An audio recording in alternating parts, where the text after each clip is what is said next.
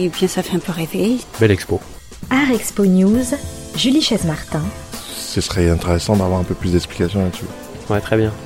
Exposition à l'affiche, rendez-vous culturel.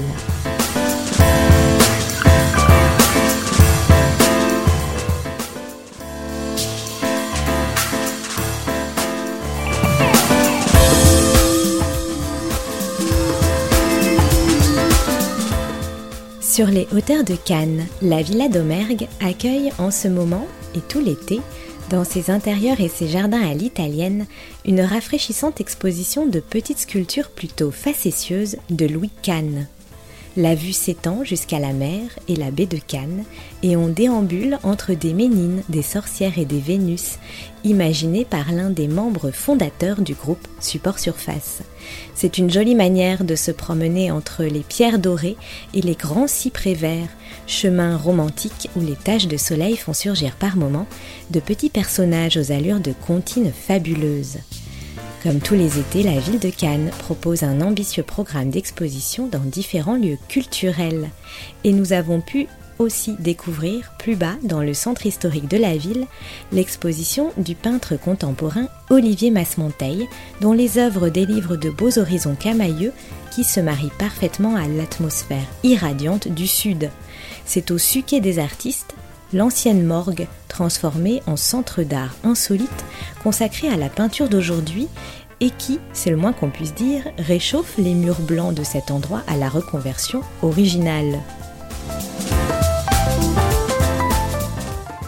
Cet été donc, et puis jusqu'à l'automne, une vaste exposition d'œuvres d'Olivier Masmonteil, auquel j'ai tendu le micro après la visite de son exposition alors que nous repartions, comme vous allez pouvoir le comprendre, vers d'autres horizons. Rencontre. Bonjour Olivier Masmonteil. Bonjour. Alors on est à Nice, aujourd'hui on est tout près de Cannes et justement à Cannes en ce moment, eh bien il y a une grande exposition qui est consacrée euh, à tes peintures, des horizons si grands, c'est au Suquet des artistes à Cannes. Alors des horizons parce que dès la première salle de l'exposition on se retrouve face à des grands formats plutôt et on est plongé dans du bleu, des camailleux euh, de bleu pour certaines peintures. On connaissait euh, finalement des séries hein, récentes sur euh, des reprises de grands thèmes de l'histoire de l'art, des références aux maîtres anciens et là on a l'impression qu'il y a une plus grande liberté d'invention de, ta part peut-être. Alors euh, oui, effectivement, le, paysage, moi, c'est quelque chose qui m'a nourri dès le départ. Et en fait, le, paysage, ça a été mon sujet de prédilection pour apprendre à peindre. Euh, l'apprentissage de la peinture, je l'ai fait avec le paysage, comme on le faisait à la Renaissance. À la Renaissance, euh, quand on apprenait à peindre, on rentrait dans un atelier et la première chose qu'on confiait à un jeune artiste était la réalisation du ciel et des nuages, parce que c'était la façon de comprendre la technique de la peinture. Et puis, bah, quand on se trompe sur la forme d'un nuage, c'est moins grave que quand on se trompe sur la forme d'un visage. Hmm. Alors, il faut préciser qu'on est à l'aéroport de Nice, allez, je le dis. D'ailleurs, voilà, on entend peut-être euh, en bruit de fond euh, la, voix de l'aéroport qui nous parle. On attend un avion qui va nous ramener euh, sur Paris après la visite de ton, de ton exposition. L'aéroport, c'est un bon lieu pour parler de cette exposition parce qu'on parle d'horizon, on parle de voyage et il y a même une salle finalement qui est un peu la salle tour du monde de l'exposition. Est-ce que tu peux nous, nous en dire un mot? Bah oui, parce que moi les, aéroports c'est quelque chose que j'adore. J'ai toujours aimé prendre l'avion, voyager, et euh, effectivement euh, je suis très content parce que dans cette expo ça a été l'occasion de remontrer une série qui s'appelle Quelle que soit la minute du jour, que j'ai mis trois ans à réaliser de 2007 à 2010. J'ai fait deux tours du monde pour réaliser euh, cette exposition et pour moi c'était un défi à l'horizon. C'était essayer d'épuiser justement le genre du paysage, aller voir ce qui se passait au-delà de l'horizon et de me faire une sorte de catalogue aussi de tous les paysages possibles qu'on pouvait rencontrer sur Terre. Tout ce travail que j'ai fait pendant trois ans, c'est comme un journal intime de peintre. Euh, C'était mon carnet de voyage. Comme l'accrochage se fait maintenant euh, de manière assez aléatoire, euh, eh ben je, je, me retrouve dans la salle et je me dis ah oui tiens ça c'est euh, la Patagonie, ça c'est la Nouvelle-Zélande, ça c'est l'île de Pâques, ici on est en Polynésie. Et quand on est face à ce mur de, de paysages, pour moi ça agit un peu comme des pop-ups, c'est-à-dire que je, je, je, prends des morceaux de, de, de, ce grand voyage que j'ai fait. Et, et, et pour moi c'est une aussi une bonne définition de la peinture. C'est que la peinture, on va prendre des morceaux de peinture, on la voit dans son ensemble, mais l'attention va se porter toujours sur une couleur, un détail, un thème, un sujet, et la mécanique de la pensée se met en place à ce moment-là, par association de goût, d'odeur, de visuel. Donc les sens sont toujours sollicités, puisque au-delà de la vue, tout d'un coup, sur une couleur chaude, on va avoir une sensation presque du toucher, puis après, euh, sur une couleur peut-être bleue, on va avoir euh, comme un goût dans la bouche, euh, quelque chose de frais, et puis sur une teinte violette, on va avoir un son qui va revenir, ou une évocation d'un bruit de vague, une évocation des cigales, enfin voilà, c'est... Hmm.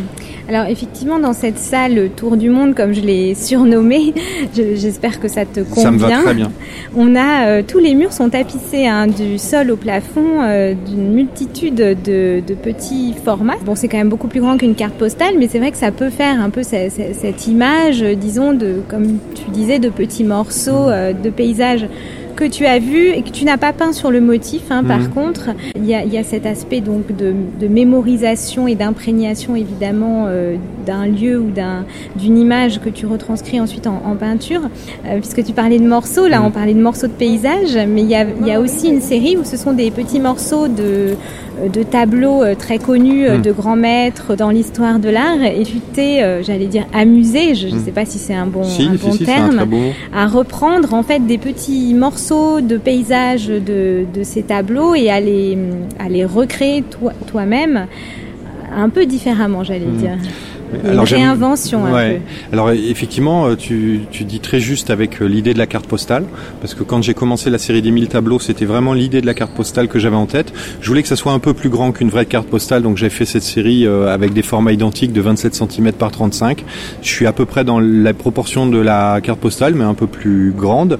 Et c'est vrai que j'ai voulu documenter euh, ces, et sourcer ces images à partir de photos, mais aussi avec beaucoup de textes. C'est-à-dire pendant mon voyage, je prenais des photos, mais j'écrivais. À chaque fois que je prenais une photo, je me disais, ah voilà, l'horizon, il était plutôt violet, il y avait des irisations de vert, c'était il faisait chaud. Enfin voilà, il y avait une description. Et quand j'ai monté cette exposition au Suquet des artistes, il y avait cette salle très étrange, voûtée, basse, avec ces toutes petites niches. Et je voulais qu'il y ait un écho à cette série. Je voulais euh, mettre des, des, petits tableaux dedans. Et, et l'idée de l'arbre m'est venue. Euh, parce que euh, à l'exposition qu'il y a chez Thomas Bernard en ce moment où j'avais réalisé une série de petites la petits arbres à la galerie Thomas mmh. Bernard, euh, je me suis dit ça serait bien que je trouve un écho.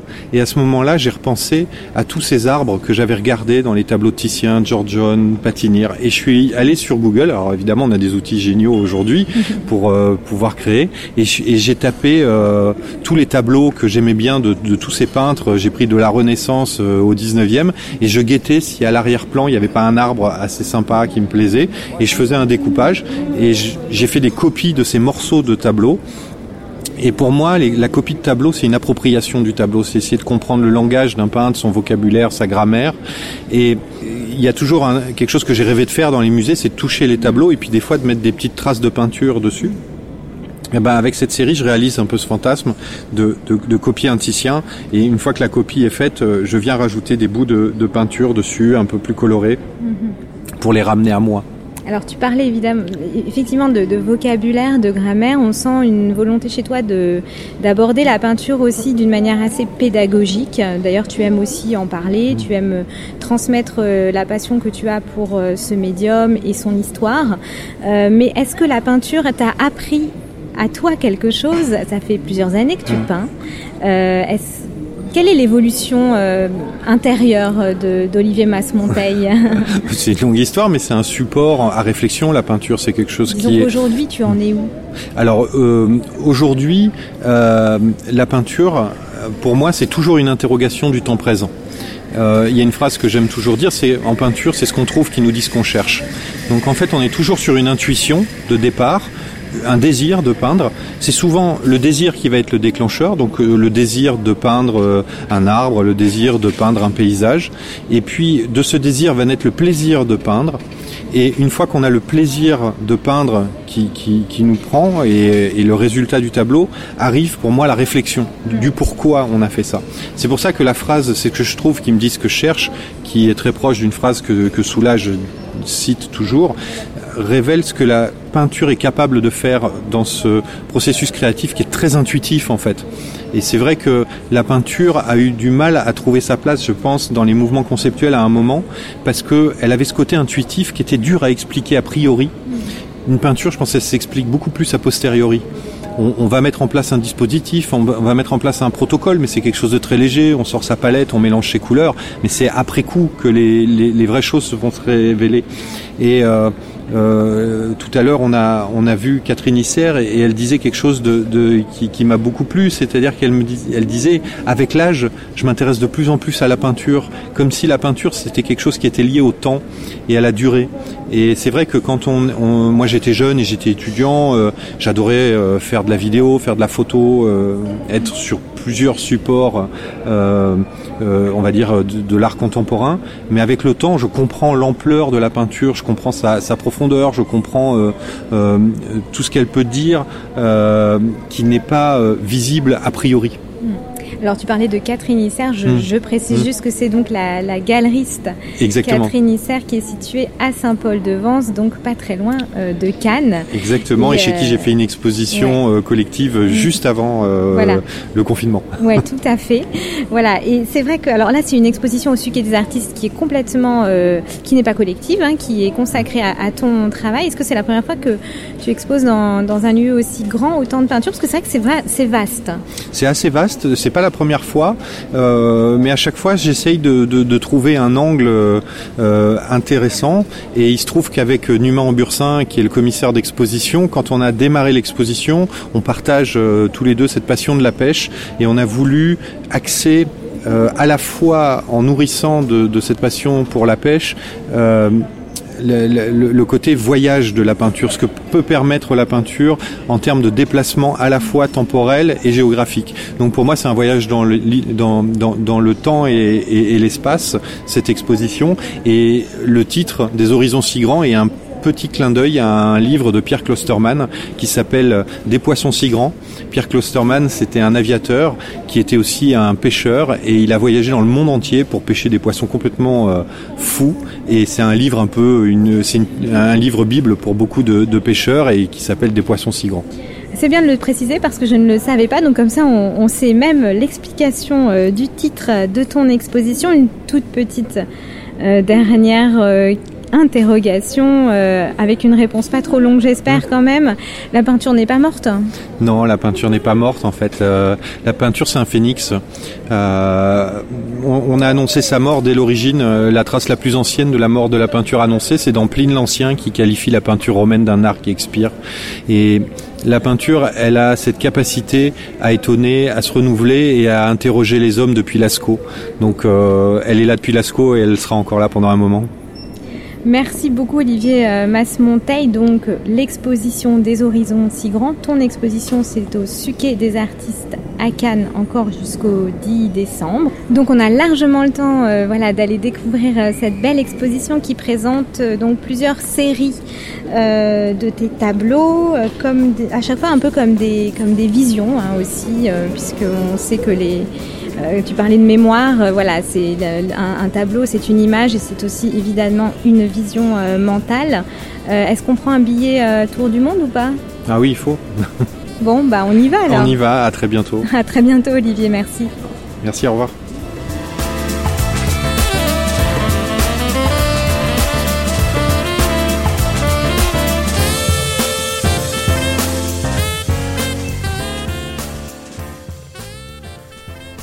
Retrouvez chaque semaine dans Art Expo News nos coups de cœur et nos reportages artistiques. Allez, en attendant, je vous souhaite évidemment eh bien, de très belles journées d'été à notre écoute sur Art District Radio. À très bientôt.